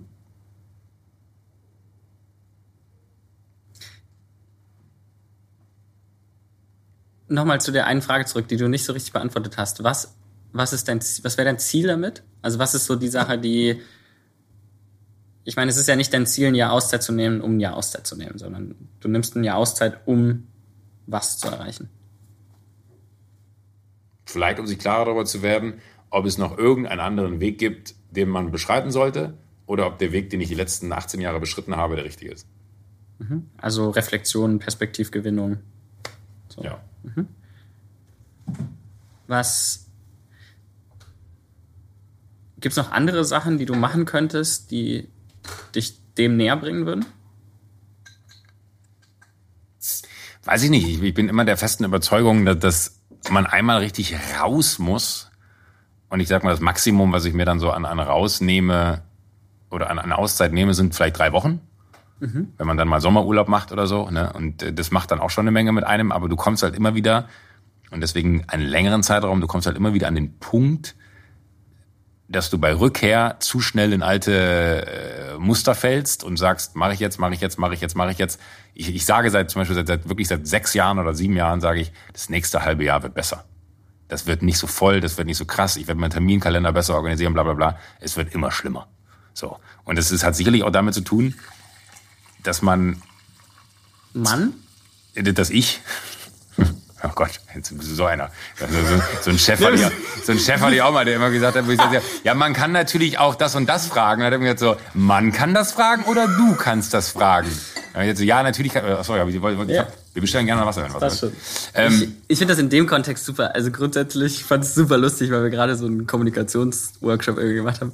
Ähm, aber ich finde es in dem Kontext super wichtig, weil ich glaube, dass sehr, sehr viel mit Verantwortung zusammen noch hängt. Ne? Also mit Verantwortung für sich selbst übernehmen, Verantwortung für Dinge, die einem relevant sind und eben auch so ein Wandel oder so, ein, so eine Veränderung. Ich glaube, das fängt mit dem Moment an, wo man sagt, okay, ich bin verantwortlich für mich selbst und ich habe auch Verantwortung für diesen Teil. Ich glaube, der vor, das vorher ist noch so dieses Wunschdenken und dieser, mhm. dieses Ausmalen und so da ähm, darüber bestimmte Dinge vorstellen, aber ich glaube, dieser Punkt, wo man sagt, okay, ich habe Verantwortung für mein Leben und auch für diesen Teilbereich und dann, glaube ich, tritt Veränderung ein. Deswegen glaube ich, ist, ich finde es extrem spannend in der Beobachtung zu sehen, dass, dass viele Menschen, die ich, die ich wahrnehme, die in der entfernten mhm. Person davon reden, also Mann oder du oder jemand, ja, dass das noch nicht richtig geowned ist.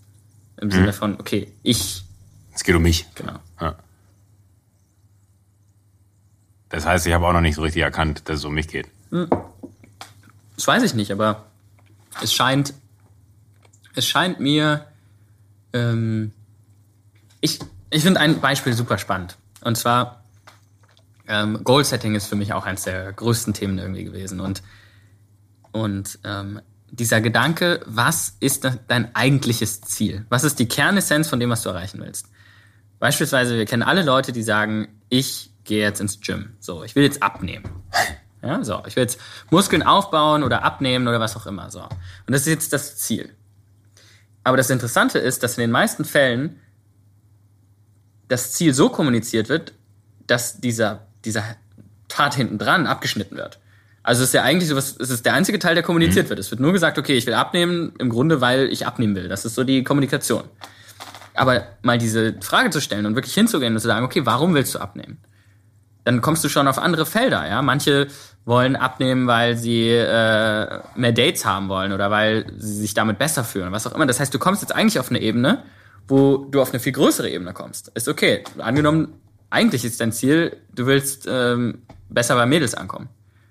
Und jetzt ist der spannende Part, wenn das eigentlich dein Ziel ist, wenn das eigentlich dein Fokus ist, dann nochmal hinzugehen, ist das die beste Sache, die ich machen kann, um dieses Ziel zu erreichen? Und das Spannende ist, dass bei den meisten Leuten das Ding nicht ist, dass sie es nicht hinkriegen, ihr Behavior, also dass sie nicht in der Lage sind, ihr Behavior zu wechseln, sondern dass sie, wenn sie jetzt zum Beispiel merken, okay, sie nehmen irgendwie ein Kilo ab oder zwei Kilo oder fünf Kilo und erreichen quasi dieses Subziel, mhm. aber merken halt, dass dieses eigentliche Ziel, was sie haben, damit überhaupt nicht richtig Nein. korreliert, sind sie extrem frustriert. Weil sie natürlich merken, okay, ich investiere Energie in was, was aber eigentlich mhm. voll entfernt ist von dem, was ich eigentlich schaffen will.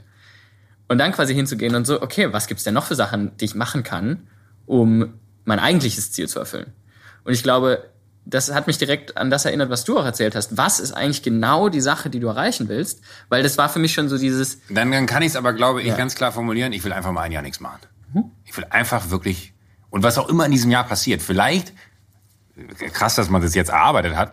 Äh, Nee, wirklich, weil, weil, weil es gerade auf eine Art Klick gemacht hat, weil genau dieses Beispiel von, ist das Ziel abnehmen, um bei Frauen anzukommen? Ist das Ziel ein Jahr nichts machen, weil irgendwas? Ich glaube, ich will mal raus aus diesem unfassbaren Terminkalender-Stress mhm. von jeder Tag ist durchgetaktet. Ich kann dir jetzt sagen, wo ich am 27. September um 19 Uhr bin, weil mein Kalender, wenn ich ihn jetzt aufmache, so bis Oktober echt schon pickepacke voll ist. So, und ich will einfach mal raus aus diesem System, dass mhm. ich einfach sagen kann, weißt du was, ich habe keine Ahnung, was nächste Woche ist. Mhm. So, und ich find's mega geil, einfach zu gucken, was nächste Woche ist. Und wenn das heißt, ich bin äh, in Apulien und äh, esse Muscheln, dann bin ich in Apulien, esse Muscheln. Wenn das aber heißt, ich habe einen unfassbar geilen Termin mit meinem Sender, weil wir eine neue Show. Also ich hätte einfach, ich hätte einfach gerne keine Termine. Ich glaube, das ist der Grund, wirklich. Und, und aus diesem, weil ich manchmal das Gefühl habe, dadurch, dass alles so unfassbar strukturiert ist, ist gar kein Platz mehr für Freiheiten, die, sag ich mal, so, so, so, so random in, ins Leben platzen, mhm. die, die man gar nicht wahrnehmen kann. Äh, und wahrscheinlich ist das der einzige Grund. Also natürlich auch, weil ich ein wahnsinnig fauler Mensch bin. ähm, und, und, mir wünschen würde, dass diese Freiheit ja auch bedeutet, ich tue nichts, sondern ich kann einfach mal liegen, weil ich kenne es nur gerade, äh, und, unter Volllast zu laufen und auf der Ebene abzuliefern. Ich würde aber gerne mal wissen, wie liefere ich ab und was liefere ich ab, wenn ich nicht unter Volllast laufe. Mhm. Aber ich glaube, damit hast du ziemlich genau dein Goal auch festgelegt. Ich glaube halt der Level, wo du vielleicht noch mal nach anderen Optionen noch gucken kannst, ist quasi zu sagen, okay, du willst einfach diese Freiheit, glaube ich, noch mal haben und auch, das glaube ich auch was Wichtiges, diesen, was du gesagt hast, diesen Raum für den Moment. Ja, also für diese Dinge, die einfach ja. aufpoppen, die passieren, auch für den Flow, wo du gerade, okay, ich will jetzt eher das machen oder ich will das machen, das wird ja komplett rausgenommen dadurch, dass du alles schon getaktet hast. Und ähm, das, glaube ich, ist extrem spannend. Ich kann mich voll damit identifizieren. Ich habe auch ähnliche, ähm, ähnliche Gedanken. Und ich glaube, dabei jetzt zu sagen, okay, das ist das Ziel, was du erreichen willst, ähm, vom Gefühl her war, hast du dich sehr stark aufgehangen an diesem einem Jahr, was du machen willst. Aber ich glaube, es gibt ziemlich viele Sachen, die du machen kannst, um genau dahin zu kommen. Ja, ob das sechs Monate, neun Monate oder ein Jahr sind, whatever. Aber das kann teilweise auch einfach sein, das mal für zwei Monate oder drei Monate zu haben und dann nochmal zu gucken, okay, weil dann kannst du sagen, ich mache nochmal drei oder ich mache nochmal drei. Ja? Das, das also, Verrückte ist ja sogar, dass wenn ich drei Wochen im Urlaub bin, ne, in den ersten drei Tagen kann ich nicht entspannen. Ja. Hast du es auch? Aber ja. ich bist du das ganze Jahr im Urlaub. Ja. Äh, Rentnerleben, das ist ganz entspannt. Äh, in den ersten drei Tagen kann ich mich immer gar nicht entspannen und äh, wenn wir dann, keine Ahnung, irgendwo im, im, im Süden sind und wir mit tausend Freunden im Urlaub sind und man dann irgendwie sich ein Haus gemeinsam gemietet hat, ich will immer wissen, wie funktioniert jeder Lichtschalter? Wo ist das Kehrblech? Also was ist so, so dieses Orga-Thema? Ich, will, ich will derjenige, das ist total weird, alle hassen mich dafür. Das macht mich immer so wahnsinnig, wenn ich dann am Abend feststelle, scheiße, du hast nicht geguckt, wo die Poolleuchten angehen. Weißt du, ich will der Typ sein, der abends auf den Knopf drückt und sagt so, da übrigens der Pool, der, der hat übrigens sieben Farben. und da kannst du hier mit der Fernbedienung, die habe ich da oben im Regal gefunden übrigens, ne? Ich will, wir sind ein totaler Kontrollfreak auf der einen Ebene. So nach drei, vier Tagen hört das auf. Dann kann ich anfangen, mich zu entspannen. Manchmal dauert es auch eine Woche, je nachdem, wie, wie, das, wie der Pegel vorgewesen ist. Und dann ist aber das Verrückte, nach so, deswegen weiß ich gar nicht, ob ich drei Monate wirklich bräuchte. Aber ich will wahrscheinlich einfach genau das, das ist interessant. Ich habe glaube ich, noch nie so lange auch intensiv darüber nachgedacht, äh, wie wir beide das jetzt gerade besprechen. Ähm, springen wir am Ende des Urlaubs, das sind drei Wochen rum. Ich sehne mich nach dem Tag, dass ich im Büro sitze und arbeiten kann mit all den Leuten, die da irgendwie um mich herum sind. Mhm. So, und das ist ja eigentlich verrückt, das ist bizarr, das ist pervers, das ist äh, masochistisch Warum? fast. Ja, weil, weil auf der einen Seite äh, formuliere ich so einen Satz wie, ich will mal ein Jahr nichts machen und weiß aber eigentlich, dass ich nach drei Wochen an den Punkt komme, äh, ich will wieder genau das machen, was ich vorher gemacht habe. Vielleicht kannst du einfach nicht ganz genau formulieren, was du genau willst. Ja, also ich glaube, ich glaube, dass da noch Raum für dich ist, quasi genau zu erforschen, was die, weil ich habe das Gefühl, dass du, dass du eine ganz klare Emotion verspürst, ja, also ganz klaren Drang nach etwas, was irgendwie dein, dein, dein Leben verbessern würde oder irgendwie, wo du dich wohler fühlen würdest. Aber dass die Formen, die du presst, quasi im Sinne von, ich will mal ein Jahr freinehmen, dass das noch nicht die wirkliche Materialisierung von dem ist, was du gerne willst. Ja, also ich könnte mir zum Beispiel voll vorstellen, dass diese Balance zwischen was du machst, da wird sicher auch einige Sachen geben, die dir sehr Spaß machen, aber in dieser Form von, okay, mein komplettes Leben ist durchgetaktet, vielleicht das ist, mhm. vielleicht ist diese Kombination einfach nicht da. Aber wahrscheinlich auch, weil das, was ich jetzt mache, habe ich ja nie geplant. Hm? Weißt du, was ich meine? Ich bin ja einfach so durch, durch tausend Umstände da gelandet, wo ich jetzt bin. Am Ende des Tages sogar durch, durch noch ganz viele andere Umstände äh, in der Lage, das zu machen, was wir beide jetzt gerade machen, ne? dass wir hier sitzen, äh, hat ja auch damit zu tun, weil wir irgendwie einen gemeinsamen Bekannten haben, den ich darüber kennengelernt habe, dass, dass, dass ich das mache, was ich mache, so, ja. ne? Äh, daraus resultieren, mir irgendwie gedacht habe, ach, das wäre doch ganz interessant, weil das, was der Fedor erzählt hat, das, das äh, wird wahrscheinlich auch den einen oder anderen da draußen interessieren. Vielleicht sollte ich mal über einen, über einen Podcast nachdenken. Der Podcast-Gedanke war sogar vorher, da habe ich gesagt, ach Mensch, ey, vielleicht hat Fedor ja Bock es ist ja schon irgendwie trotzdem verrückt, was alles passiert, was man aber null steuert. Also dieses random in mein Leben reinkommen und dann macht man was draus. Aber ich glaube, der, der wahrscheinlich grundlegende Punkt ist, dass man ohne jemals ein richtiges Ziel vor vielleicht ist auch der Punkt, ne? ich habe nie ein richtiges Ziel gehabt. Ich habe auch jetzt kein Ziel. Mhm. Also ich kann dir nicht sagen, ob mein Ziel ist, ich will mit 45 nicht mehr arbeiten oder ob ich bis 75 äh, genau das machen will, was ich mache, oder ob ich äh, irgendwann vielleicht mir einen Bauernhof kaufe und anfange, äh, irgendwie Radieschen zu pflanzen und dann auf dem Markt verkaufen will. I don't fucking know. Und das macht mich vielleicht auch wahnsinnig, weil ich gerne so, so ich habe keinen Masterplan. Und ich glaube, ich bin auch nicht der Typ, der sich einen Masterplan erstellen kann. Oder erstellen sollte, weil ich bin ja bis hier ultra gut damit gefahren, keinen Plan zu haben. Sei da nicht zu hart zu dir, weil nur weil du es vielleicht nicht so klar formulierst wie andere, heißt das nicht, dass du kein Ziel hast du hast trotzdem Dinge, die dich antreiben und Dinge, die dir wichtig sind, aber ich glaube, das ist teilweise auch destruktiv, so ein Ziel zu haben. Ja, weil ich glaube, dass es äh, auch Scheuklappen irgendwo anlegt, eben flexibler in dem Moment zu sein, eben auf andere Dinge einzugehen und mehr vielleicht auch den Sachen nachzugehen, die sich gut anfühlen.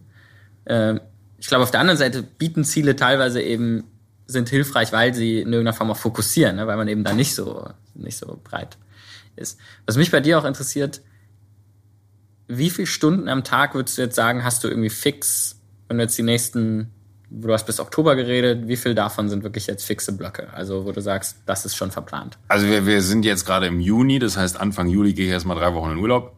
Ähm, was aber in der Branche üblich ist, da sind alle im Urlaub, weil nichts passiert. Äh, und dann geht's eigentlich so Richtung Ende Juli, Anfang August äh, wieder voll rein. Dann kommen Vorbereitungen für die Shows im August, September. Dann kommen Vorbereitungen äh, September, Oktober für die Shows im November. Dann ist äh, irgendwann November, da kommt im Dezember kommen noch zwei, drei kleine Specials, wo du dann auch Vorbereitung ist. Und ich weiß eigentlich, dass ich bis, bis Ende des Jahres, also da sind jetzt noch keine festen Tage für drin mhm. so, aber äh, ich sag mal 75 Prozent ausgelastet sind. Mhm. Wenn du, angenommen, du hättest jetzt, du dürftest jetzt nur noch zehn Stunden die Woche vergeben. Was wären die Sachen, die du mitnehmen würdest? Also du hättest jetzt bis das neue Jahr würde anfangen, du hättest jetzt irgendwie Januar und du dürftest wirklich nur noch zehn Stunden die Woche planen. Niemals darüber hinaus. Was würdest du, was würdest du planen? In welchen Anteilen ich die zehn Stunden verteilen würde? Mhm. Also was wären Sachen jetzt einfach grobe Themenblöcke, wo du sagst, okay, das sind die Dinge, mit denen ich mich noch beschäftigen wollen würde? Ah, zehn Stunden für neue Sachen? Nee, nee, nur für die Sachen. Für, für die, die, die, okay. Was du jetzt, du hast nächstes Jahr, du weißt ja, ja. grob, was du alles machst, glaube ja. ich. Ähm, was würdest du also zehn Stunden wöchentlich. Ich würde wahrscheinlich versuchen, drei Stunden dafür aufzuwenden, was ich äh, eh am Laufen, also das, was ich nenne es jetzt mal ganz hart, unvermeidbar passieren wird, ne? Weil das ist, äh, schon eine gewisse Routine hat, deswegen brauche ich da nicht mehr als drei Stunden für die Woche. Okay, was ist das? Also die ganzen Shows, also alles okay. das, was, was mhm. quasi äh, ja. festgesetzt ist in gewissen Zyklen äh, einfach passieren wird. Dann würde ich mir wahrscheinlich mehr Zeit, gehen wir von zwei Stunden aus oder vielleicht auch ja doch zwei, zweieinhalb Stunden aus, äh, würde ich mir für, für Freunde nehmen. Dann würde ich mir eine, eine halbe Stunde für mich selber nehmen, um ähm, abzunehmen, damit ich bei den Frauen besser ankomme. Und äh, dann bleiben, was haben wir dann? Sechs, dann bleiben noch vier. Und vier würde ich gerne dafür aufwenden, mich mit Themen zu beschäftigen, mit denen ich mich noch nicht beschäftigt habe. Macht das Sinn? Drei, sechs? Ja, doch zehn. Okay, jetzt hast du ja schon quasi Sachen auch belegt, die du gar, die gar nicht wirklich jetzt fixe Termine sind, ne? Wo du jetzt quasi mal so, ich meinte jetzt wirklich, also was sind jetzt echt, weil du hast ja jetzt anscheinend 75 Prozent gescheduled für die nächsten, also das sind 30 Stunden die Woche. Was wären denn diese 20 Stunden, die jetzt wegfallen würden? Was wären Sachen, die du nicht mehr machen würdest? Ja, also was, was wären Sachen, wo du jetzt sagst, okay, da, die hast du gerade gescheduled, die sind gerade in deinem Terminkalender und die würdest du jetzt einfach nicht mehr machen.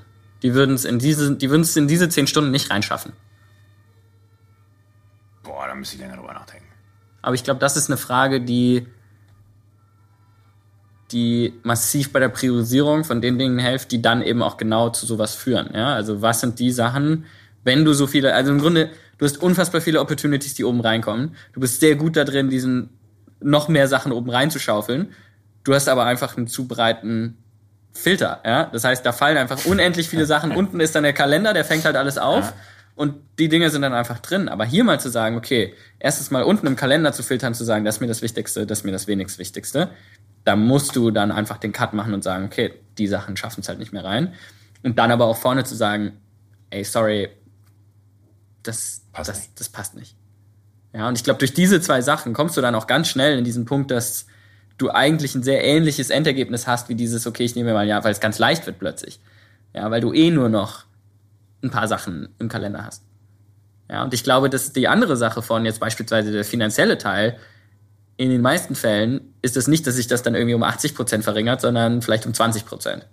Ja, also ich bin von 100 Prozent Auslastung im Pokern auf irgendwie 5 Prozent runter und habe trotzdem noch irgendwie 70 Prozent des Incomes gehabt.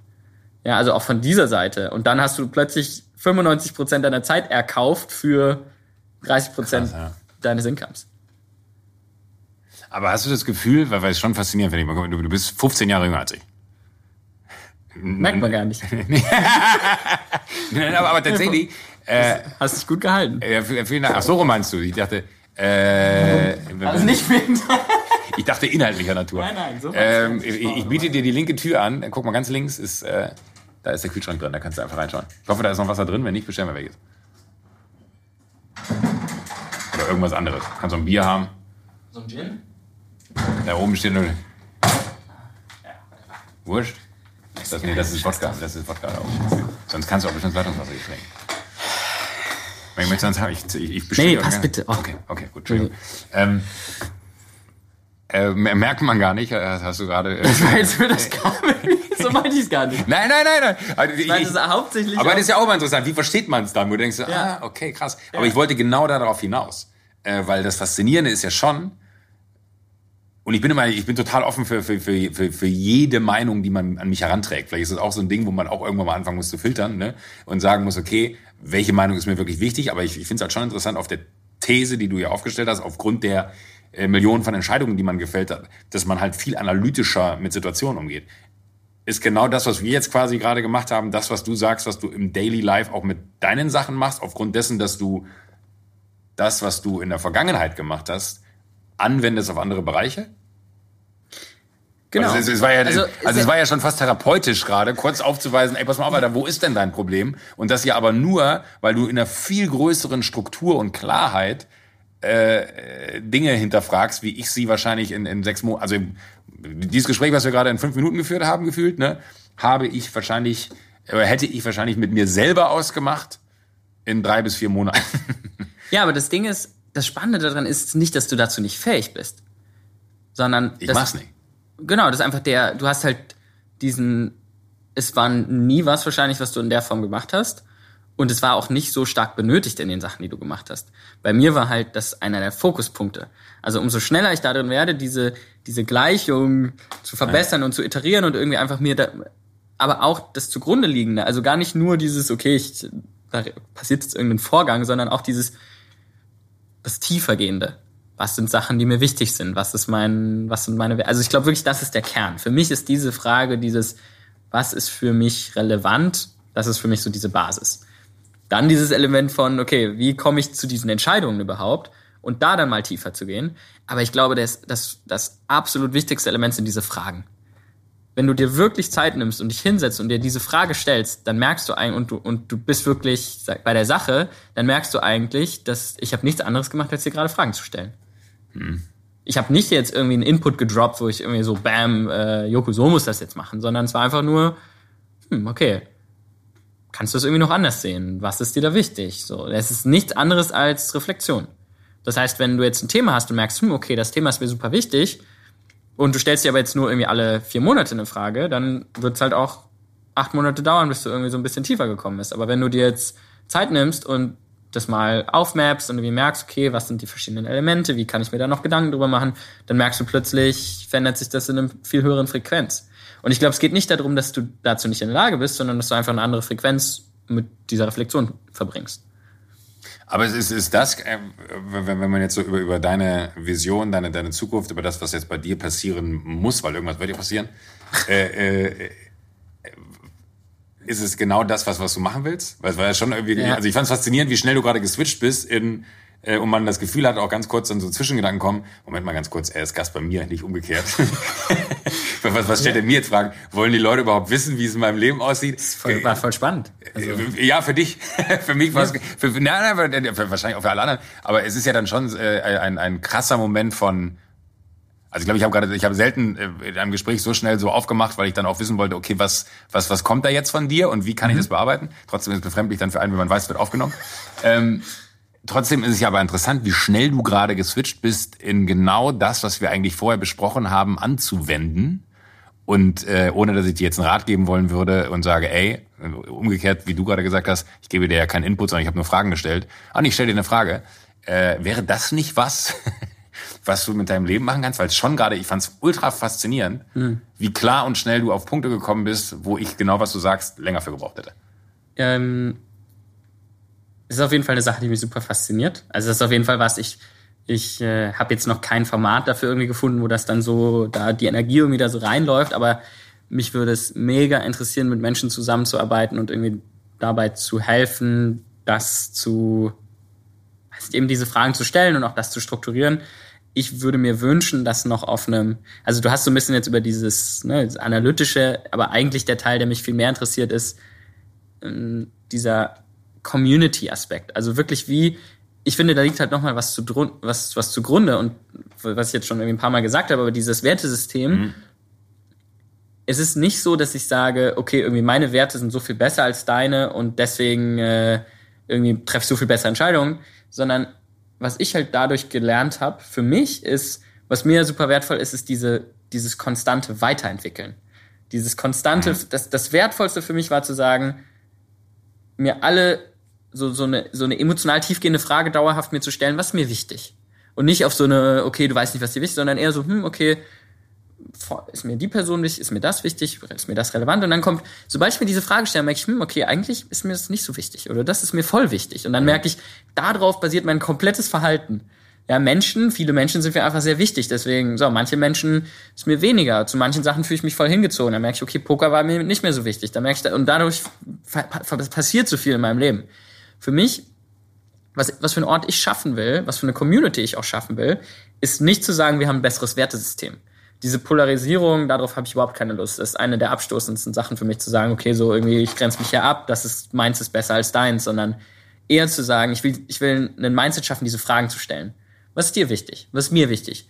Wie, ähm, und, und einfach dieses Judgment rauszunehmen, sondern dass das einfach alles individuelle Journeys sind und jeder irgendwie diese Fragen auch gegenseitig sich stellen kann, um einen Ort zu schaffen, wo es, wo das Zentrum nicht ist dieses bestimmte Status quo Wertesystem, sondern das Zentrum ist, wir iterieren mit diesen Dingen, die uns wichtig sind und die Fragen, die wir uns stellen. Und den Ort, den ich da schaffen will, den wir wirklich in Wien aufbauen, ja, ist das ähm, dann auch, das, das überleitet dann auf die nächsten Ebenen zu sagen, wenn wir uns diese Fragen stellen, dann wird eigentlich ziemlich klar, dass es ziemlich viele Dinge auf der Welt gibt, die mit einer anderen Perspektive plötzlich, wenn Geld nicht mehr so relevant ist und wenn plötzlich Umwelt sehr relevant ist, zwischenmenschliche Dinge sehr relevant werden, dann müssen wir sehr viele Systeme in Frage stellen. Dann müssen wir ähm, Kapitalismus in Frage stellen, dann müssen wir die Art und Weise in Frage stellen, wie wir mit vielen Sachen umgehen, das Bildungssystem, ganz viele Systeme, die irgendwann zu einem Status quo fixiert wurden.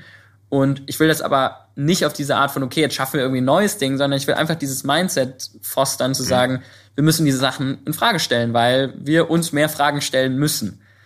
Ähm, weil ich glaube, wir haben in den nächsten 30 Jahren so viele Challenges vor uns und 100%. müssen so viel Entwicklung durchmachen wie in den letzten 50.000 Jahren.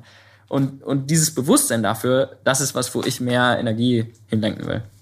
Und, und wie macht ihr das? Du hast gerade schon den, den Raum selber angesprochen, den, ja. den ihr in Wien da anfangen aufzubauen, weil das ist ja eigentlich so das, glaube ich, mhm. wo, wo die meiste Energie jetzt gerade reinfließt. Ne? Genau, also ich glaube, ich glaube, das ist meine Überzeugung ist, dass das nur durch durch ein Erfahren geht im ersten Schritt. Mhm. Also ich glaube nicht, dass das was ist, was man, das ist so wie ähm, Walk the Talk. Ja, also ich glaube nicht, dass ich jetzt, ah okay, ich bin immer pünktlich, aber dann komme ich nicht pünktlich. Also das ist halt irgendwie ja. Pünktlichkeit ist super wichtig und du kommst immer zu spät. So das das bringt, das ja, beträgt nichts, ja. Und deswegen ist das für mich, wie wir das angehen wollen, ist zu sagen, wir nehmen die, die breit, also die vertikal integriertesten Themen, Aha. Food, Education, Health, ähm, da werden noch andere Themen dazukommen, so Arts, Music, also es sind so welche, die wirklich extrem, die jeden betreffen in irgendeiner Form und, und stellen einfach diese Fragen in diesen Themen. Ja, also das Einzige, was wir dort machen, ist, wir sagen nicht, wir haben jetzt irgendwie ein geileres System, sondern wir sagen jetzt einfach, okay, wir stellen das mal in Frage. Erstens, wir stellen Fragen auf einer wissenschaftlichen Ebene, wir stellen Fragen aber auch auf einer sozialen Ebene und sagen, okay, muss das so sein? So muss richtig geiles Essen, was jetzt irgendwie in einem drei Sterne musst du dich danach schlecht fühlen. Ne? So. Muss das so teuer sein? Muss das äh, aus Japan irgendwie mit einem Luftfrachter eingeflogen werden? So, und dann so, vielleicht kann man auch ein qualitativ hochwertigeres, günstigeres ähm, und extrem wohltuendes Essen schaffen, ähm, unter anderen Bedingungen. Einfach indem man ein anderes Setup schafft, andere Fragen stellt und mhm. andere Sachen zusammenbringt. Das wäre jetzt so ein Beispiel. Aber in Health zum Beispiel ist ja auch, muss das so, musst du so einen Plan verfolgen, musst du, ja, und dann einfach muss das in einem Gym passieren. So gibt es vielleicht andere Umgebungen, die mm, und ich, was wir da eigentlich nur schaffen wollen, ist zu sagen, dein Bewusstsein für diese Themen verändert sich, weil du eben sagst, hm, so du isst da irgendwas. Das ist alles im Umkreis. Also zum Beispiel, wir haben jetzt Food, sind wir am weitesten das Food, was wir kochen, wir arbeiten mit den Leading Nutritionists der Welt, die wirklich im, in der Schnittstelle zwischen Science und, und den, mit den Top-Athleten der Welt zusammenarbeiten. Das ist eine Sache, die mich auch super interessiert. Aber auf der anderen Seite sagen wir auch, wir wollen ähm, das Ganze extrem nachhaltig machen. Ja? Das heißt, wir haben nur Sachen, die im Umkreis von 100 Kilometern, wir bauen sehr viel selbst an, im Sinne von auch dann fermentieren und Sprouting und was auch immer, ja, und überlegen uns sehr viele Arten und Weisen, wie können wir äh, diese zwei Welten zusammenbringen, überlegen dann aber auch, okay, wie können wir das affordable machen? Und das ist halt für mich diese Schnittstelle, das geht ziemlich gut. Ja, es ist mhm. nicht so, dass das jetzt so Lichtjahre entfernt ist und diese Experience dann Menschen näher zu bringen. Das heißt, ihr macht das für euch aber jetzt gerade eher so labormäßig oder ist es öffentlich? Ähm, also was wir jetzt gerade machen, ist, wir werden Anfang nächsten Jahres einen wirklich physischen Space launchen, wo dann echt die Sachen auch integriert sind. Bis dahin machen wir so Pop-up-Events, wo wir mal in einem Event genau so ein Themengebiet näher bringen. Ähm, und da können dann die Leute schon mal, die wir auch in irgendeiner Form natürlich als Ambassadors auch, weil das ist das Relevante, ne? dass die anfangen, sich Fragen zu stellen, dann wieder anderen Leuten vielleicht Fragen stellen oder selbst sagen, hm, okay, das ist interessant, ich will da auch in irgendeiner Form mhm. ähm, mehr mit zu tun haben. Ich glaube, so verändert man Behavior. Ich will nicht der sein, der sagt, okay, du musst jetzt das und das machen, sondern ich will den Anstoß dazu geben, dass die Leute intrinsisch sagen, hm, habe ich noch nie drüber nachgedacht, finde ich voll geil, will ich in den Sachen implementieren, die ich mache. Das ist eine krass andere Welt, ne? Ja. Kommt es daher, was wir eingangs hatten, dass du eigentlich machen kannst, was du willst und das am Ende, also ist das zu dir gekommen, bist du da hingegangen? Also, weil ich finde es interessant, oder interessant ist das falsche Wort, sondern mich würde interessieren, wie du aus der äh, Pokerwelt dahin gekommen bist, weil das ist ja, das ist ja wirklich, das ist schwarz, also schwarzer und weißer kann es nicht sein. Aber ich glaube, genau diese Experience ich glaube, was du gerade meinst mit Schwarz und Weiß, ich glaube, in einer Dimension ist es halt extrem Schwarz und Weiß. Und das ist vor allem dieser ähm, von einem Nullsummenspiel oder vielleicht sogar negativ in einigen Fällen hin zu was, was meiner Meinung nach deutlich abstrakter, immaterialistischer ist. Mhm. Ja, also ein extrem, also wirklich nur auf Kapitalismus aufbauendes Environment wie jetzt Poker hin zu was, was eigentlich wo viel des Wertes halt jetzt nicht greifbar oder zählbar oder in Geld auch irgendwie wieder zu spiegeln ist da ist für mich der große Punkt eben genau diese Fragen, die ich mir gestellt habe, ist, was ist mir wichtig? Was hat für mich Wert? Und ich habe eben für mich gemerkt, dass meine Überschneidung von meinem persönlichen Wertesystem zu das Wertesystem, was definiert wird durch die meisten Systeme, die wir haben, fast keine Kongruenz hat. Also für mich Kapitalismus ist in vielerlei Hinsicht, was rar ist, ist wertvoll. So, das ist eine sehr, sehr große Korrelation. Das kann ich in der Form einfach nicht damit kann ich mich nicht identifizieren. Ich halte Natur für extrem wertvoll, Luft für sehr wertvoll. Ähm, ich halte viele andere Dinge für nicht so wertvoll.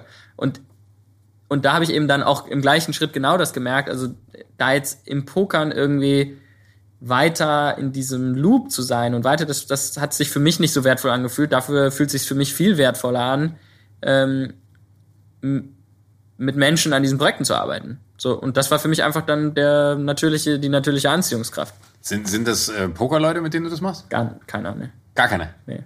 aber Leute, die du kennengelernt hast, die dich auf diesen Weg ein bisschen mitgebracht haben oder eher Leute, die du gesucht hast, weil du den Weg für dich gehen wolltest?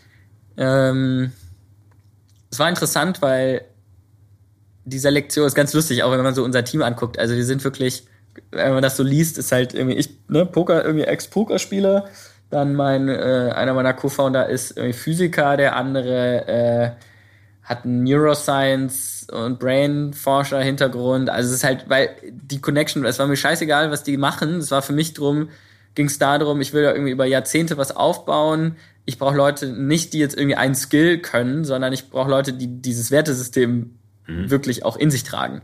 Weil das ist die, eigentlich der Kern der Company irgendwie oder, oder des Projekts, der Organisation zu sagen, okay, wir wollen das vermitteln und das war der Skill eigentlich, nach dem ich gesucht habe. Leute, die, denen das wichtig ist. Gleiches Mindset. Genau, ja. Ja. Das heißt aber auch, dass das auf lange Sicht nicht nur eine Community sein wird, sondern äh, ihr auch Leute brauchen werdet, die mit euch dieses Ding immer auf die nächste Ebene heben. Oder glaubst Klar. du das aus, aus? Also das Geile ist ja da dran irgendwie, ich sehe das so ein bisschen wie also ich muss gerade irgendwie auch so dezentralisiert irgendwie so an Bitcoin oder sowas denken, weil du im Grunde oder oder Kryptos, weil, weil du halt diesen Value nicht mehr individuell mhm. harvestest. Also ich werde nicht die Person sein, die jetzt irgendwie dann nachher infinite rich wird, weil da irgendwie andere Leute was da, sondern die kommen teilweise hin, experiencen da irgendwas. Vielleicht hat es einen kleinen Impact, vielleicht hat es einen großen Impact und sie verändern vielleicht dann bei, bei sich in ihrem Leben irgendwas.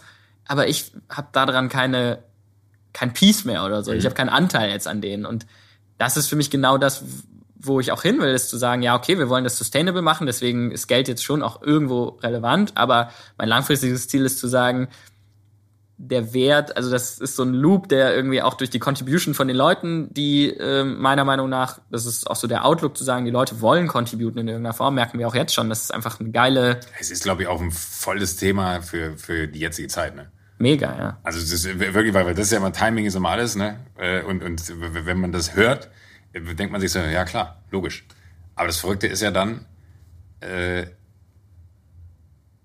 dass, dass man für sich selber dann die Frage stellt, weißt du, und das ist vielleicht so genau so was, wo man dann, wenn ich mir jetzt dieses Jahr Auszeit nehmen würde, um dann nochmal zurückzukommen, würde ich vielleicht auch am Ende genau an so einen Punkt kommen und sagen, ey, worauf kommt es eigentlich wirklich an? Mhm. Ist das, was ich mache, nicht der größte Quatsch? Weil es ist einfach nur so, ich stelle mich in ein Studio, da gehen Lampen an, da sitzen tausend Leute, äh, es wird lustig, hoffentlich ist die Quote gut, dann geht's weiter. Und wenn ich, also es ist einfach so, es ist Fernsehen, weißt du? Und ich äh, glaube, äh, und dein Weg zeigt es ja in einer unfassbaren Intensität und Kürze, weil natürlich auch eine gewisse Freiheit mitschwingt, die aber, glaube ich, gar nicht relevant ist, weil dann reden wir wieder nur über das Finanzielle, äh, sondern einfach so diese Feststellung von, was ist denn eigentlich wichtig? Ich finde es auch extrem spannend zu unterscheiden zwischen, weil du gerade das äh, so formuliert hast, zu unterscheiden zwischen reich, also finanziell, und Resourcefulness. Also ich weiß nicht, was da eine gute äh, Übersetzung, Übersetzung ist, ja. aber ich finde dieses Wort Resourcefulness wirklich, das hat so ein, das hat so einen Klick bei mir gemacht, weil wenn du dich anschaust, egal wie viel Geld du jetzt hast, du bist unfassbar resourceful. Du hast ganz viele Leute, mit denen du sprichst. Du hast, du hast sicher viele Leute, wo du eine gute Beziehung zu hast, die auch wieder sehr resourceful. Also du hast schon mhm. einen sehr großen Einfluss, einflussreich vielleicht, aber ja, aber auf so, einer anderen Ebene. Ja. Genau, ja, also nicht auf diesem, okay, du kannst jetzt da Marionetten genau. bewegen, sondern eher dieses, das ist für mich Freiheit. Also auch den, die Skills, die du hast, die du intrinsisch bei dir irgendwie drin trägst, die du immer wieder auf irgendwas anwenden kannst, das, das ist Freiheit für mich. Nicht das Geld, was du da irgendwie. Bist du gut in Mathe gewesen? Sehr polarisiert. Was heißt das? Es war wirklich lustig. Ich glaube, ich hatte so irgendwie 14 03, 15 03 oder so. Also ich war sehr gut in Statistik und, äh, und so Vektoren und sowas. Also alles war immer sehr, sehr gut in allem, was räumliche Vorstellungen äh. betrifft und sehr schlecht in allem, was so kompliziert ist, dass ich mir nicht mehr vorstellen kann. Also so E-Funktionen und sowas, das war für mich immer so, wenn das dann. Ich bin ausgestiegen bei 1403, 1503. Die Noten, also. Also habt ihr in 03? Ich hatte immer. 03 war dann eine 5 plus.